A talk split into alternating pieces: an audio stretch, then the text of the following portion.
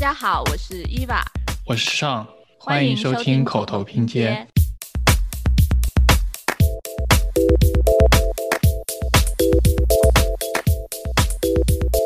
大家好，我是伊娃，我是尚，欢迎收收听口头拼接。。哦，你就是说你的 3D 打印机有一个部件是它的别的 3D 打印机打的，好吓人啊！还蛮 creepy 的。我刚刚就有点听起来有点像是上帝打印机在自我繁衍的样子。一是呢，你我们会担心是否自己会被人工智能代替，这是一定要担心的一件事情。但第二件事情就是，如果你当你真的是已经能被代替的程度的情况下，那其实啊，你可以面对直接就是另外一种物种。大部分那种实用性需求已经可以被 AI 来解决，你们人类就可以更加自由的去享受建筑的表达和设计。设计师会被逼迫着去更关注人的本质上的需求，然后更关注一些就是机器没有办法学习的那一部分，然后那一部分的产业或者说那一部分的思考可能会更深。这样说来，人脑真是又快又慢，有时候又很快 a r i m a t i c 跟不上，有时候又很慢，就是被人家甩好几百年。Hello，大家好，您现在收听到的是被误解的参数化下期。如果您错过了被误解参数化上期，请记得去点击我们上期的节目收听。然后下一个 topic 啊，我们就进入到一个我们进行它哲学的讨论吧。啊、比如说你们刚刚都提到啊、参数化，你们是把它作为一个 tool，然后有些人就觉得呃它是一个纯粹的形式主义的东西。像如果它是一个 tool 的话，其实它的背后的设计核心还是一个就是大师草图。对吧？就是大师画两笔，然后你们再去用一些所谓的参数化的呃工具去去实现它。那它是一个形式主义吗？还是说它其实是单纯的实用主义？就是只是就像一个流水线一样去就是实现一个快速的功能而已，是一个实用主义。它背后其实没有对于设计行业的真正的推进和帮助。会说是 no，但是部分会说 no。但这件事情就像之前说过，我们我对这个东西的态度，其实它是一个工具。就像我举个例子来说吧，你呃，你找随便找个马岩松的房子，说，哎，捏个玛雅的形状或者捏个什么形状出来后，如果这个房子是这样的，它真的是非常的细分，然后它的某一些抽分角度等等东西非常非常细致的，需要一个非常高，说是它高可能就是说它可能在呃我们这种学建筑人的呃数学的基础下，可能是呃不是很容易总结出它某一种曲线的函数的那个那个规律或者怎么样的这样一个情况下，那好，那我可能真的会去用一个比较呃传统的方式建模，甚至可以说我拿一块木头，我拿一块 form，我拿小刀一点点把它雕出来，雕成你想要的样子。只要达到这个结果，达到把它的草图转换为三维，其实什么样的一个目的都是一样的。但如果说这个东西哦，我又是一个学建筑的，我的数学就是刚刚好 cover 了，我可以把它一个啊快速的把它就是变成一个逻辑下，然后形成这么一个形状，比如这么一个形状，我可以快速用一个数学逻辑形成出来的话，那我肯定会选择参数化的工具去形成这样一个数学逻辑，因为在此之下的话，你就可以由这个这种参数化的形状去去得到。其实其实 Rhino 等等这些工具在曲线控制上已经非常显而易见了。其实他们真的想要细分控制到每一个点，其实用参数化工具都可以做到。就像我举个例，我在宾大做那个项目的时候，其实很长时间都是，呃，他们给予的是一个复杂形态，但其实我是一个 fully parametric model 去控制所有的形态，包括每个门洞、开窗、天窗它的建筑的形、它的走向等等，全部是从一个空白的 Rhino 文件，从一个点开始做。所以就是说，我知道它每一个点是如何用数学逻辑去控制每一个位置，然后让它怎么样形成这样一个东西。但其实它就是基于基于，如果你能总结出它的草图中的那个逻辑，你就可以这样去做。那如果它的草图中没有这个逻辑，或者你的你我个人的知识没有这个 coverage 去说我能够做出这个数学模型出来的话，那好，那我就可以放弃这件事情，我就可以用更加传统的方式。我觉得这个 d a t 是应该的，它并不是一个形式主义的一个事情吧，我觉得。对，我觉得就像之前说的，参数化只是一个工具。如果你说这一个设计是形式主义的话，其实你说的是这个设计师是不是形式主义？因为你在设计的过程中，你总是需要设计师进行一个决策。你设计师要思考什么因素来影响你的设计啊，或者说你的设计长什么样，最后你的设计一个方什么样的一个方式来呈现，其实都是由设计师进行决策的。而参数化工具只是。你在设计的过程中给他一个提供工作上的一个便利，它并不能帮你决定说我做曲线还是做直线，然后做多高，这是它其实并不能帮你做决策，决策还是一个设计师本身。如果你看到一个建筑说到一个形式主义，你应该说它建筑师是一个形式主义。那你的意思是设计师他的设计是有逻辑的吗？如果设计师他的设计，他一开始的 decision，他的做决定的过程是有逻辑的话，那他其实也是可以用参数化的方式来生成这个大师草图，就是他甚至不需要去做这个 decision。对，但问题就是在于，其实你在搭建参数化工具的时候。你是要明确的知道你用什么一个 input，然后它有什么逻辑，最后才给你一个什么样的 output 嘛。而在传统设计中，其实它有很多那一些影响因素，并不是说你脑子想到就是了，它有很多的影响因素是潜藏在你的那个潜意识里面去的。比如说，你可能得要考虑人种的一个 justice 啊，或者说偏向于社区方面的人过来使用的一个情况，或者是空间感受之类的，它其实蕴含着很多。几百上千个影响因素，你可能是并没有马上考虑到，但其实是在你的潜意识中正在运算的，所以它有可能你的参数化设计中并不能包含所有的一个考虑。举个浅显易懂的例子，我们都看过海螺，对吧？我们也都看过那个所谓很厉害的海螺用黄金比例分割成一个海螺线的那张图，应该可能大家都有印象。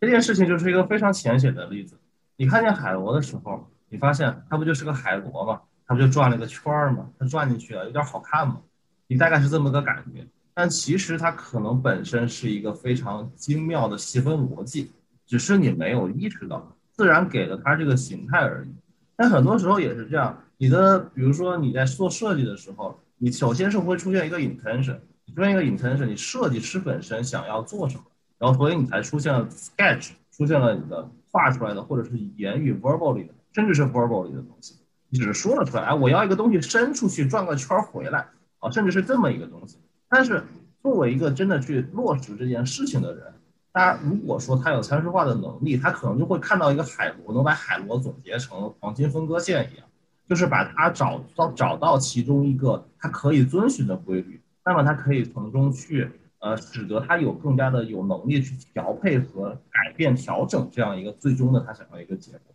但如果你没有正好没有这个能力，或者说，但是你设计师他大部分训练的是美感、美感，然后他的那个 sense 等等这方面，大部分设计师被训练都是这样的。那他其实也是这些美感和 sense，其实他们 somehow 是用另外一个人脑中的某一种部分，我不是生物学家，但是他某一种部分的一种一种逻行为逻辑去去也是在总结和归纳，我画哪一条线出去会更好看。我哪一个 perspective 里面看到的某一个灭点这样的东西，会让我更加觉得这个 shape 有 impressive 的感觉。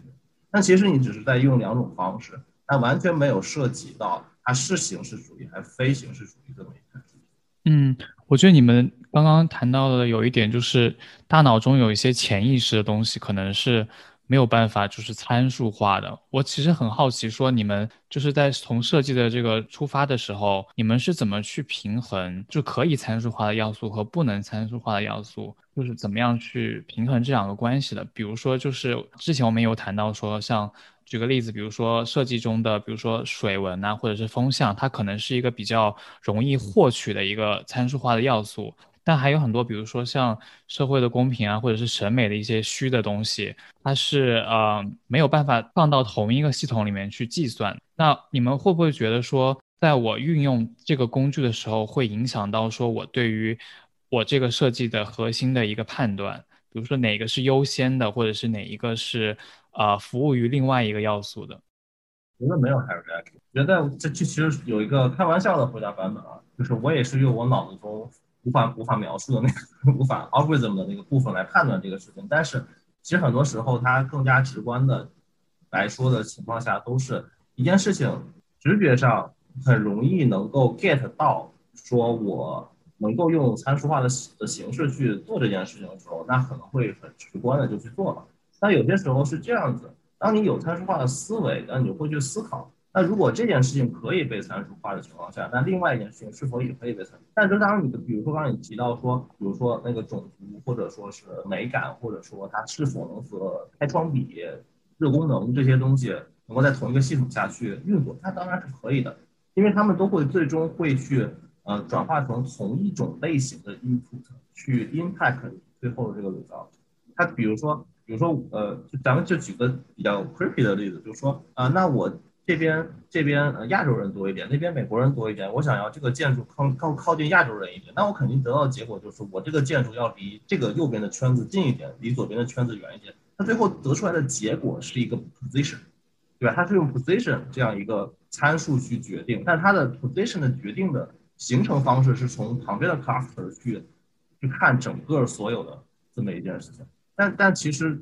同理，它可以用同样的逻辑去把任何的你的 input 转化成同一类型的东西。比如说，我把所有东西都决定成 position，然后 position 放在一起之后，最后有一个最后的 position 是满足了所谓满足了所有的。但是这种东西也是基于你是否能在前期建立一个非常完善的 rule set，让你去得到一个你想要的结果。这个东西是需要被反过来验证。如果是 dig in 的话，它是一个非常大的 research paper，甚至。嗯，对，我觉得说到这一步的话，就说到了，如果你能前期能设立大量的量化和参数化逻辑的话，其实你能把这方面的问题能解决。但问题就在于，你要设立这样的逻辑的话，你得花费大量的时间。这样的话，最后跟你想要节省时间的目的其实是，诶，目的是完完全相反的。所以你要达到一个平衡。你要同时能得到一个高效率，同时能能满足你的一些目标，所以这时候最好就是不要完全完完全全的参数化，而是把你的一个设计师思维和一个参数化工具给结合起来一起使用，这样才能达到质量和效率的最优化。我觉得我们之前就是的讨论啊，就是你们都设立了一个前提，就是大脑中有一部分东西是没有被办法被参数化的，比如说美感。但是没有办法被参数化的，就可能除了设建筑设计里面百分之五、百分之一的就特别前沿、特别推动时代进步的设计，我们设计行业作为一个服务行业，其实百分之九十九的设计，我觉得那个美感都是可以被量化的，都是来自甲方的要求，甲方的要求是来自周边场地、呃民众的需求或者是社会的潮流，但这些社会的潮流或者这些东西，我觉得都是可以通过一个机器学习。或者是大数据的方式去得到这个美感的，呃，一个参数的，我觉得，那我觉得是不是这样的话，就是没有必要把这些东西搞得，比如说美感，或者把建筑设计搞得那么的神秘。其实有很大一部分的建筑设计其实是可以完全参数化的，如果我们有能力去抓取到那么大量的数据和把这些东西把它量化出来一样。就跟其实现在比较普通的社交媒体一样，小红书之类的，它其实已经能够做到差不多，像是把现在比较潮流、比较好看的东西不停的呈现给你，然后 even 去洗脑你说，让你觉得这个东西就是好看的。澄清一件事，就是我我个人观点里面，我并不觉得美感东西不能量化，不能够说化，只是因为现有的技术条件和我个人的知识，使得它还没有办法非常有效的被量化。比如说，你可以说 A 是美，B 说它不是美，可能甲方觉得美，但其实民众觉得不美。那这种事情，它有它它是一个非常 controversial 的一一件事情。但是参数化能在这过程中帮助到你，它可能帮助到你。比如说，client 说这个东西不好，我不要这个东西，不能这么做。但是由于你有一个参数化模型，你给予了一系列的 input，它是一个非常 solid 的一个数据，就是 existing condition。由于你的数据模型非常的完善，导致说。甲甲方爸爸，你说这个东西可能有点问题，因为我们这样算过了之后，它没有产生你所谓的这个结果，它是另外一个反向的结果。然后这个反向结果其实可以帮助你去与甲方沟通，让他达到更好的一个设计目的，这是可能能帮助到你的事情。但是，但是我是觉得，就是说，凡事都是其实有可能是可以量化，因为我认为，其实是世界上最复杂的，就像大家可能很多人都这么认为，世界上最复杂的算法就是你的脑子。啊，它也是一种算法，只是这咱们现在破解不了，啊，破解不了。然后它算的太快，它某种程度上算的太快了，在某种 sense 上就不是数学，然后一加一等于二算的比我快。比电脑快，只是说它某种 sense 上算的太快，或者比较的迷，不知道它是怎么运作的。因为我们并不是无法破解它的速度，而是无法破译的是它的 rule set 是什么，或它本质的原理是什么。甚至它可，也许我们挖掘到最后发现它不是一个 algorithm，那也许我们发掘到最后它可能出现了一个完全新的一个领域，都是有可能的。但这个东西我们不知道，所以说我现在的观点是说，呃，在现有的这样一个以科技为主导的一个社会里，我是觉得咱们的脑子的中的一部分，那必然是可以用某种形式语境去解释出来，但是它解释不出来，是因为它有一定的受限所在。但是这些东西，如果你现在还没法解释出来，但不等于你要放弃那个部分，那你还是要把它拿出来用啊。所以这个东西就是一个啊双向的、互相 mutual benefit 的一个一个东西。就让我怎么说？关于美，让我想起了就是之前一段时间不是有一些软件。然后你就给自己拍个照上传上去，然后他给你说哇什么什么绝世美女啊之类的，或者说给你判断嗯你的表面年龄看起来是多少岁多少岁之类的，它其实也是一个检验对你的人体或者说面孔说来判断美或者不美，它其实是有这方面的一个尝试了。只是一个关于建筑设计上，它关于美或者不美，说这栋楼丑不丑，像央视大楼那样，大家都说大裤衩好丑啊。那有的人就觉得说，它其实是 free out 了一下它的地面空间，然后让市民参与进去，它其实是另外一种美。所以它其实它的一个怎么限制条件就在于，它美有很多种，它有可能是一个形体上的美，有可能是一个社会上的美，这就取决于你。就是每一种美的话，你可能都要写一种判定条件，比如说它形体上的美，它有可能是它的一个高宽比例啊，或者说它的一个悬挑比例到底有多少，会不会让人产生有危险感之类，它是不是这种美？或者说它可以提供的一个公共空间占于它的地面比例到底是多少，它也可以是一个量化的一个美。但问题是，除了这两种美，还有千千万万种美，你怎么把就是很多种美给它混合起来，来给它最终判定一个综合性的美不美呢？我觉得这有可能是一个需要考虑的一个怎么说呢障碍。然后第二点就是关于它可能是现在美，但是你怎么判断它可能未来会不会成为一种？未来的潮流美呢？这样我觉得也是一个限制。怎么说呢？虽然你可以通过机器学习来判断现在大世界的潮流，可能是觉得怎样美怎样不美，你可以甚至可以通过机器学习来生成一栋很酷炫、大家现在都很喜欢的一个楼。但是你可以创造新的一个东西吗？比如像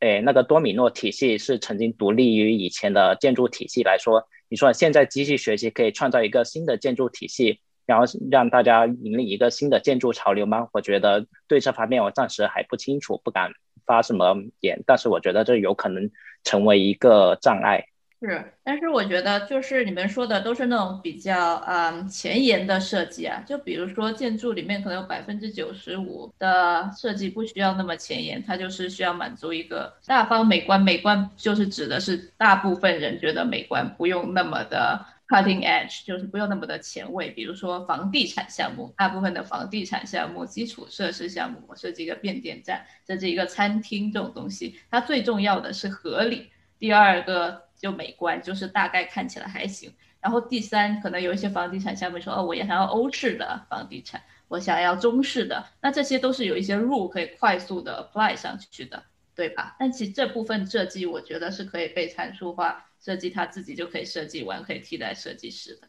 我觉得如果是这方面的话，其实是完全做得到。我已经看见有挺多设计师对那些中国建筑进行解构，比如说梁柱、房檐啊什么，它可能大概是什么样的一个比例，什么样的一个粗细，然后通过什么样的一个组合的话，你可以自由抽取它的结果来搭建。你想要的一个表现方式，我觉得中式建筑能这么做，西式建筑同时也能这么做，然后最后你就可以得到一个你觉得美的一个这么结果。我觉得这诶参数化工具完全可以达到这么一个结果。是这样的，就是我是觉得就是在这个参数化工具的一个非常完善的情况下，就是它肯定是对行业会造成冲击的，就是因为毕竟我们在做这个事情中，它很多。大量的当下，我们也认识得到的很多的人的工作，其实是很多重复工作，然后很多的就是啊，他们自己也觉得生活很无聊这么一个状态。那其实我觉得，就它的确会造成很，比如说现在像什么小户科技啊这种是出现，它可能甚至会把一些什么强规强排，本来你们想要做的这些，有些人需要做的工作，甚至都给替代掉，他们在做这样的一个事情。这个问题就是说，它一定会。对于一些呃已经被创造并且在行业内进行一定重复性的事情产生冲击。但设计师本身这件事情，它，但是我觉得它本身还是没有办法，就是对这种设计师本身造成，就是这种核心技能造成巨大的，因为它毕竟就像，像我刚刚举了一个例子，就说这个古建筑所有的梁柱形式板什么，它都会已经已经去能够快速的，就是说提取，并且可以让它重新组合。但问题是。重新组合这件事情，你虽然可以用 deep learning 去算，对吧？但 deep learning 算出来，它算到低谷的情况下，算到最最 optimize 那个位置的情况下，你也不一定说那个东西就一定就是在人类意识需求上就是最需要的。所以它它甚甚至都咱们不说创造，只是说选择，它本身还没有能够，除非你把所有人类的所有的 value 全都 input 给 AI，我不觉得近期内能做到这件事情啊。那那除非你能做到。刚才我说这个前提，那你有可能可以说是 AI 可以替代掉我们所谓的选择的这个功能啊，咱们就已经不谈创新这个功能，对不对？所以我觉得其实呃更重要的东西，设计师作为设计师来讲的话，其实在这种大环境、这种科技发展非常快的环境下，重要就是去拓宽自己的这种明白什么是设计师自心自身的核心技能是比较重要。嗯，我可以问一个就是可能有一点脱离的问题啊，就是因为我。我觉得前面谈到了说，就其实像审美这些东西也是有可能说被量化，然后作为一个参数的。但是我就想问的话，就是因为其实我们目前依赖的很多参数，如果以景观为例子的话，它是依赖于这个地理信息系统嘛，就你得有这个信息，有人去采集这些信息，然后你才能够去利用这样的参数。那我就想说，就是参数化设计有没有说在更人文的数据方面去做一些收集？比如说，就像伊娃刚刚说的，这种小红书可能会推荐一些现在大家最喜欢的东西是什么？那这样的一个数据能不能说被收集到，然后利用到设计的当中呢？我个人觉得可以，因为小红书都可以做到了，直接就是说明数据都在那，只是需要一个抓取和分类。对，需要方法论。我觉得需要有人在专专门去研究这件事情方法论。就像你们的 GIS 系统，它现在有一个软体，然后有一个数据的一个转换，然后有一种文件格式，有一种储存数据的方式，有一种展现数据的方式，有一种 overlay 不同数据在一起的方式。这些东西其实虽然它听上去像一个那个软件逻辑，其实它本身去本身它的背背面一定是存在一个本身的一个方法论，就如何收集，如何储存，如何展现，如何再进行重新的 input。这肯定是有的，但是就是说，刚才提到这些事情，我觉得，呃，你可以说 mapping 是一种方式，但也许，比如说我们现在互联网行业这么发达，那也许 mapping 已经不仅仅是一种我们过去知道唯一的一种方式，那也许可能有新的东西。当然，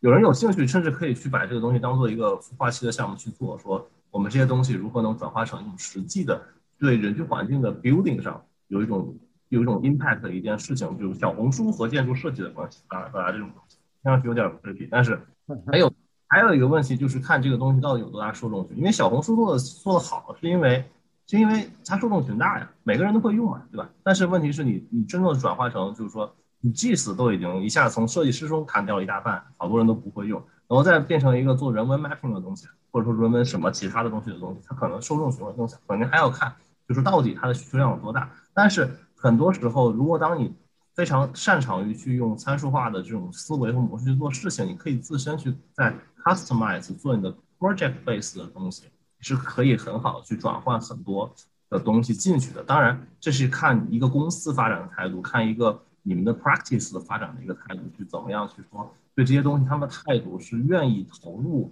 一定的精力去做一样这样一个呃，也许不光是对自己的 profile，而且是是对 society 更多的 impact 和。Beneficial 的一个一个事情吧，我觉得这 depends 就非常 depends，每个人做不同的选择，他都有他的道理啊，你做与不做都没有问题。我甚至觉得，就是不是我们去教这个机器去让它 learning 什么是美，它现在我觉得它反而都是可以反过来影响我们，让我们觉得什么是美。就举一个，就不要说小红书了，就举一个。呃，我们设计师天天都在用的例子吧，就比如说 Pinterest issue。那我们在做设计的时候，往总是会在上面搜一些，比如说 reference，就是相关的案例啊，然后特别是学生做作品集的时候，特别会在上面找一些图，然后就会其实导致学校审图的老师会觉得中国学生做出来的作品集很相似，就是他们的看起来都是一模一样。但其实这就是机器学习反过来决定了人类的审美的一个案例，我觉得。那个这件事情其实就是一个一个一个辩证精神的东西，就是说，当你看待一个东西，你拿到它之后。你自己自身的人脑是会进行筛选的。当你觉得 OK，它好，它的确在某种程度上的确是好，因为我们个体来说，能从普通的生活 physical world 里能得到的信息量是非常有限的，它就那么多。你每天二十四个小时，甚至闭上眼睛八个小时，你就剩那么点时间啊，可能再加上现在 working from home，你可能百分之九十九的时间都看的是你自己家窗，对吧？但这件事情就是说，你你能信息，你你没有 internet，你没有这种这种信息的来源的话，其实你是很难 get 到一个哦。From the other end of the world，那个人在做什么，你是 get 不到的，对吧？但是因为这些东西它出现在你面前了，然后它其实是一部分，它的确就是你从来没见过，就像你看书一样，你看书越多，你见过越多。但是你你真的就是发现去你去怎么去筛选它，是你自己的辩证精神，就是说你批判主义的一个一个非常重要的一个事情。就是说，如如果说 AI 给你的所有的东西，你都毫不余力的全部去接收，那你就跟去微博看热搜是没什么区别的。所以这是一样的一个性质，所以就是说，你看到一个什么东西之后，哎，我发现我觉得什么东西可能会更好，我发现它好，但是我觉得它什么东西可能不好，这个可能就是说你怎么，就这也可能就是讲到一个说人的那个某一个部分是怎么运作这件事。它当然这个辩证关系也可以是一种 algorithm，但是你也没那么容易去说我怎么做一个 algorithm 去 criticize 另外一件事，那可能是非常非常深的一件事情。那可能这就是为什么说我们有一个非常。非常一个重要的一个机能还存在，所以我觉得可能就是说，我们怎么安替我们看到微博的新闻，哎呀，他们都要干什么，然后不要看，然后什么 的这样一个态度吧。嗯，我个人就是感觉还是对，就是人工智能跟设计师，就对设计师的未来感到有点悲观吧。特别是像是伊隆马斯克现在研究那个脑机接口，如果他把脑机接口研究清楚了，那往人的大脑一插，那人大脑的 algorithm 到底是怎么样，就可能很快就一清二楚了。那像我们这些做判断、批判、审美、决定这些过程，可能很快都变成一个参数了。那你们觉得设计师会来？就如果是真的是这样的话，那人工智能会不会这样取代我们的设计工作？我觉得，诶，我看过一本书叫《生命三点零》，他说人工智能逐渐取取代人类工作的一个步骤，它是逐渐从低往高的嘛。最容易被覆盖的那些工作就是体力工作比较多，脑力工作比较少。然后最难覆盖的工作就是脑力工作、抽象思考能力还有交流能力比较多的一些工作。而设计师其实恰恰都属于这一个行列里面去，因为你得思考你的呃客户需求啊、人文需求，还有你自己的美观需求，还得考虑跟客户怎么交流。想要套客户的话，他想要怎么样的一个设计，然后他对设计有什么一样的一个偏向，这其实是人工智能还难以做到的，特别是关于交流那一方面。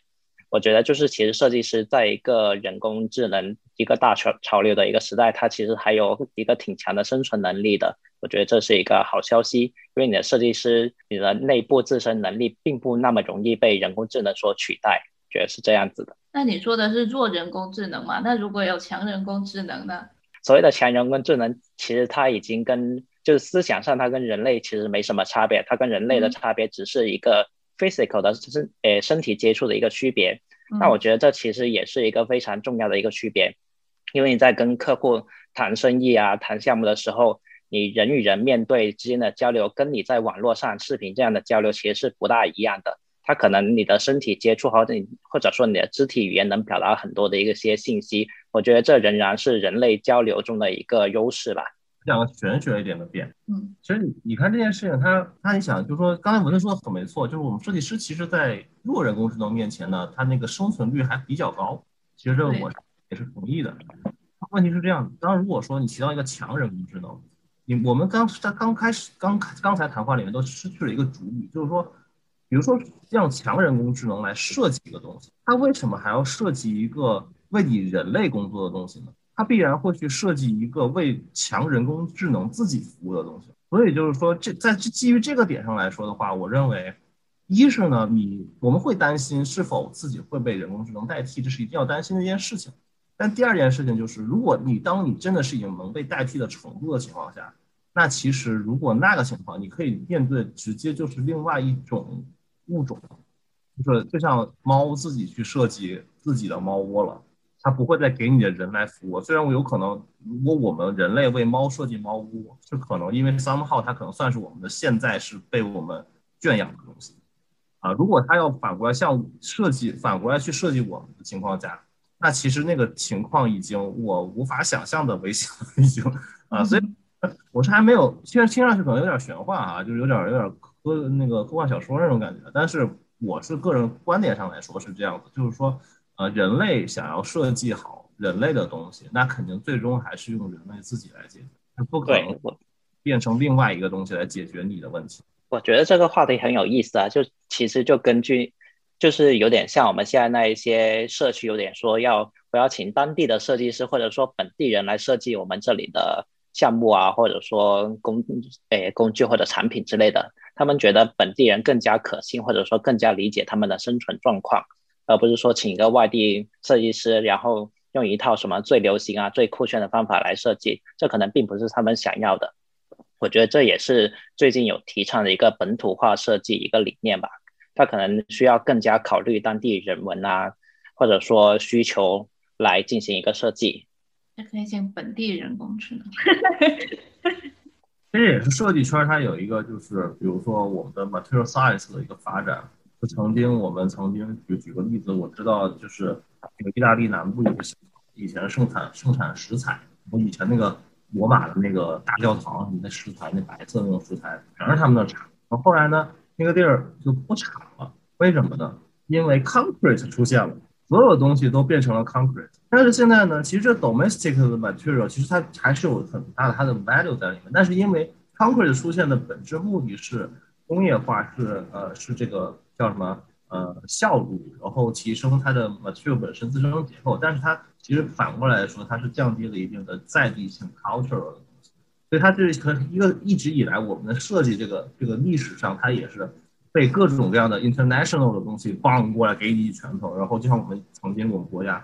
过来之后啊，所有都是所谓的搭上了现代主义末班车，呃，所有东西都长这个样子，然后这么坐上去，甚至搭上很多所谓的还有啊，对吧？科布西耶最讨厌的 style。都是地中海巴拉巴拉弄那些东西，对不对？啊，搭上这些东西，但问题是因为有另外一个一个更大的一个 global 的东西对你重拳出击，所以你产生这么一个状态。那么其实这个东西其实刚回到我们刚才那个话题，就跟我刚刚说的是，如果 AI 变成了一个 global environment，那我们其实在最后的解决的方式，就像我们一样说的一样，就是我们最后解决自己的问题还是自己的问题。回到刚才那句话，就是这么一个。对，而且我觉得面对这个重拳出击的时候，我感觉现在。大家越来越考虑到的是自己的一个独特性，比如说你说日本那一些和服啊，它就是一种独特性，它大家都羡慕它的那一种文化输出。那么如果你怎么面对这种全全球性的一个重拳出击的时候，还能保持自己的一个民族特色呢，或者说当地的特色呢？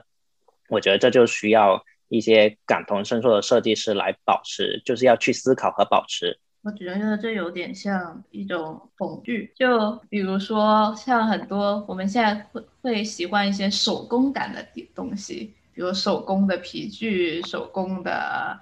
包包，各种东西其实是对这种大机器生产的一个对抗。我觉得真正到了人工智能可以完成一些呃工呃这种批量性生产的工作的时候，就肯定还是会有一小部分设计师在挣扎，想要保持这种。手工感，但其实我觉得也是一种为自己生存的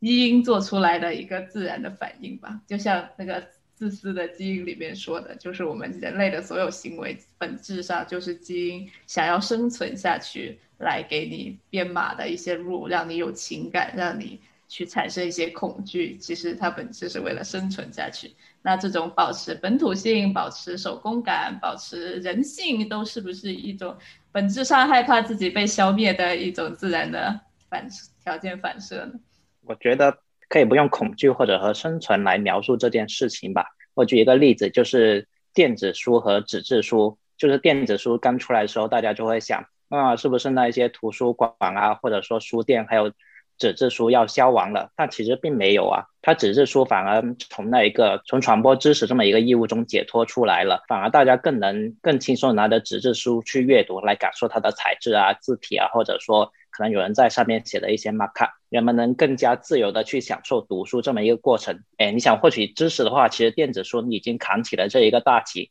那么按你这个说法来说，我们未来是不是人类能？更加自由的去享受建筑的表达和设计，因为你大部分那种实用性需求已经可以被 AI 来解决，你们人类就可以把更多的精力放在说设计更加舒适啊、更加人文、更加大家都喜欢的一个建筑上面去呢？我觉得这可能是一个思考的方向。嗯，对，我觉得可以不用那么恐惧说未来人工智能把你的设计，诶，怎么说呢？设计的职位都抢走了，但它其实 free on 你很大一部分，你要去画厕所啊、画楼梯。然后画里面的这么一个工作，它其实把你这工作 free up 出来，可以让你更加沉浸的在你的设计上面去。嗯，实实际上实际点的东西，其实我觉得就是说，它也是一个挺好的一个警钟，就是让很多的设计从业者去反思自己在这个行业中，它实际上的核心技能到底是什么。啊，我觉得就是说，呃，很多人他就像我们现在就是。现在刚才伊尔提到的作品集的重复性，然后形式主义的这种摘抄形式的，到底它值得多少？对的，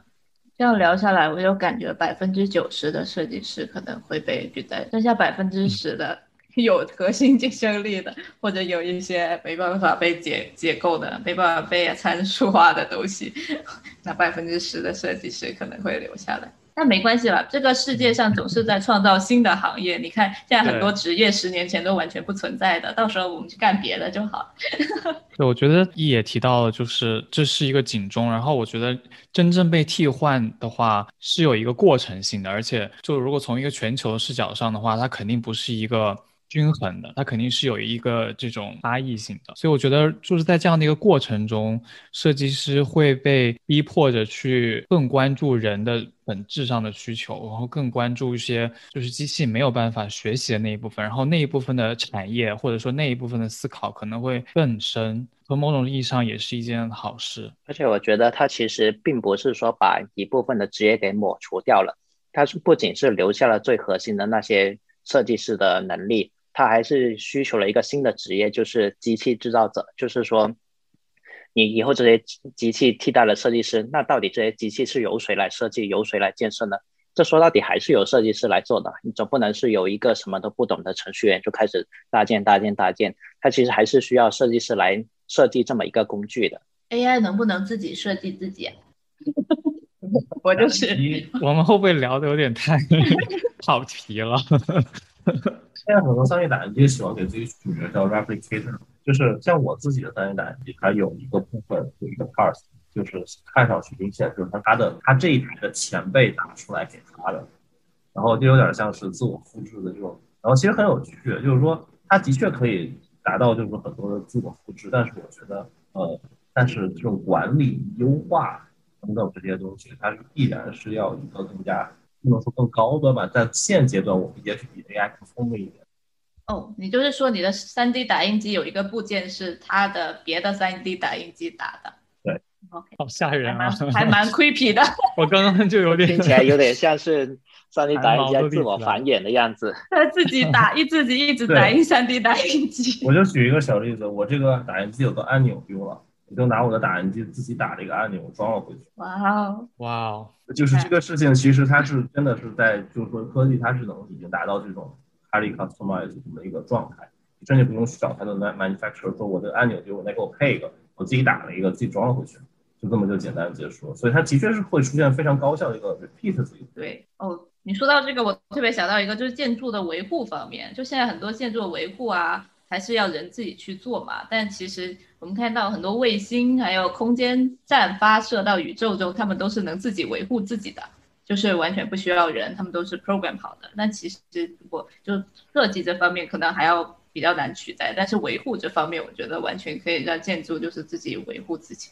这一切还是说实话，看上去非常 amazing 的一些过程吧，就好像他们很有智能，知道自己哪里坏，会分析，会看待自己自身的一些部件的情况。其实它一切还是基于工程师、设计师给他的一个一个 overall 的一个框架，然后它有这么一个有一个一系列的 context 的一个 input，比如它上宇宙，它肯定需要说我在这个轨道上运行过程中，是是人类的 intelligence 去 cover 它可能会出现的某种可能性。当然，如果现在有 deep learning 这些东西，它可能会有更多的，就是让它自己能知道更多的事情。但是它整个这个最初始这个模型的数学模型的 rule set 还是人来去给的。好的。我反而想到另外一个点，就是为什么那一些卫星能自我修理自己呢？它首先需要有一个监控系统，而建筑现在往往是缺乏了这么一个监控系统，反而是住户成为了一个监控系统。那住户说觉得住在这里，哎，窗户坏了，或者说哪里脏了，都是去住户去去上报给类似管理方之类，然后管理方再来处理。那我觉得未来建筑是不是应该建筑应该可以做一个自我感应？它可能装那一些智能感应器啊，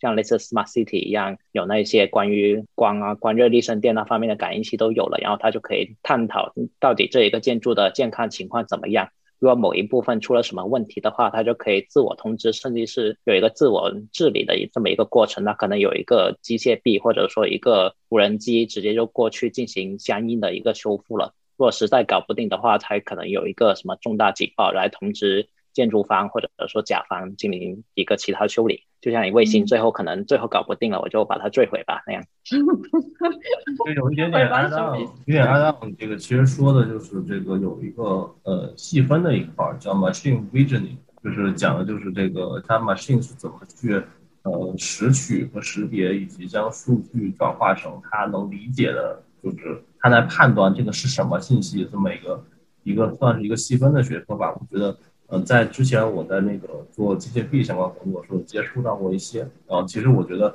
就是不光是呃维护这方面的，还有就是说，比如它制造，比如说我看到一个 block，我看到 block，我的手要怎么抓上这个 block，它自己是横着抓还是竖着抓，然后我跟别下一块 block 的那个 distance 是多少啊？这些东西它也是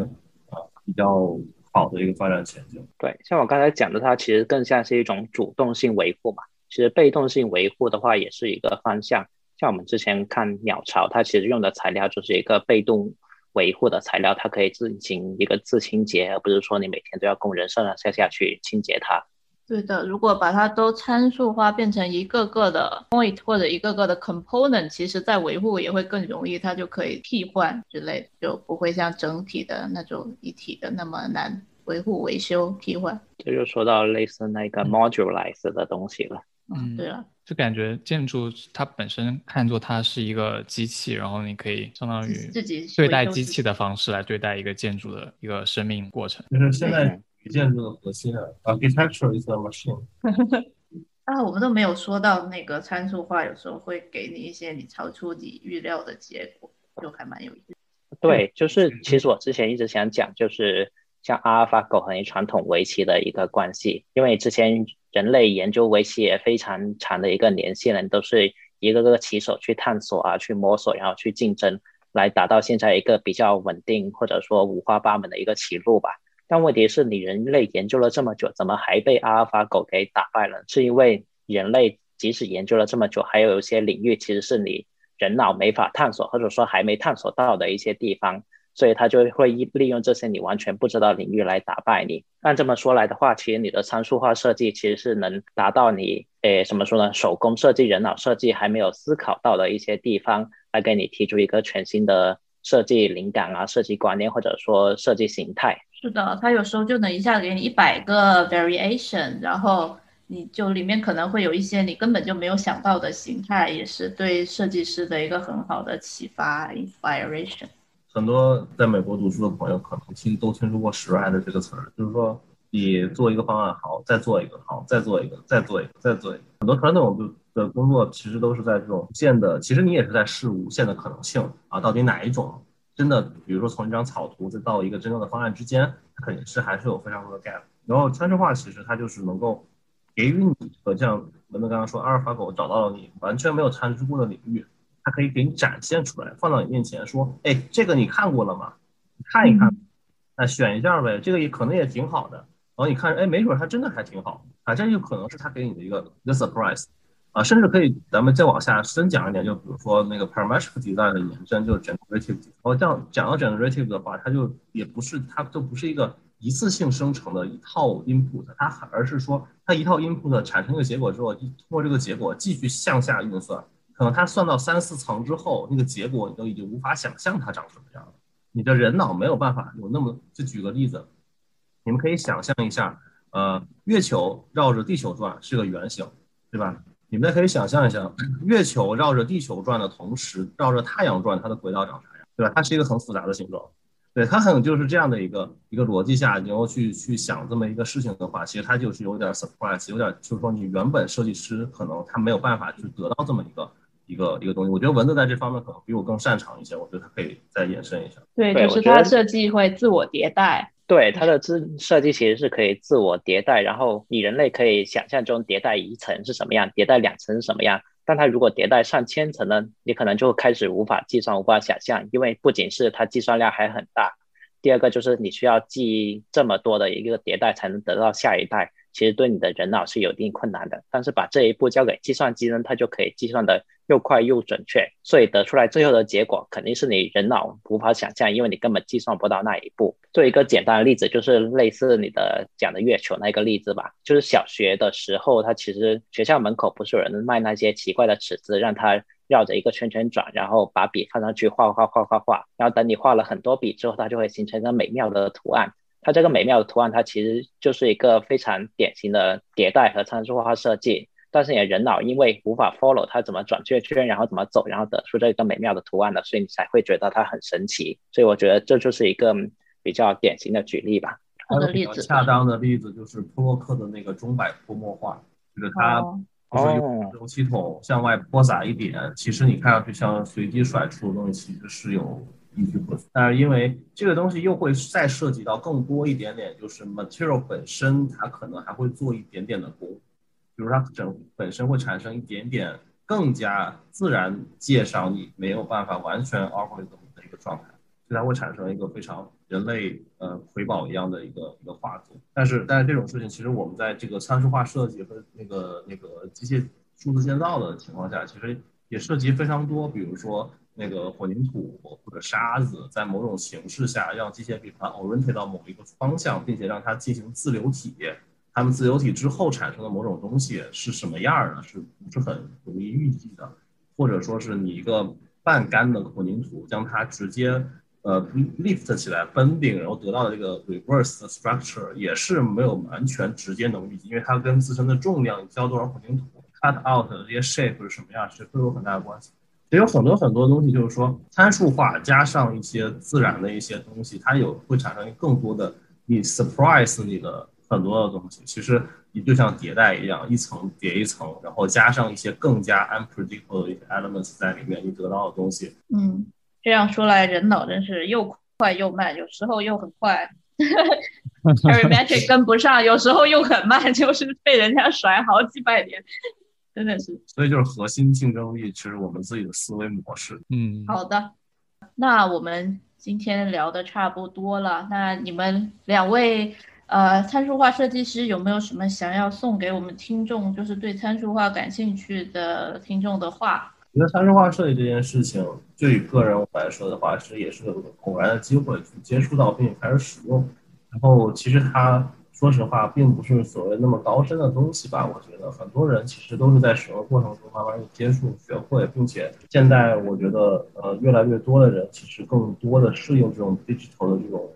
思维模式形式。我觉得也是对年轻的设计师想开始学这些东西。呃，非常好。当然，我也听说有非常多年纪相对较大的设计师朋友也是非常对这个东西感兴趣，也是在不停的研究，也是有很好的成绩。啊，所以我觉得不要有这种恐惧心理，或者说呃，或者说甚至是你没有学会也没关系，你就把它当个工具用。你今天用了就赚到了，明天不用了也无所谓，就这么一件事情吧。这是我可以给大家 说的一点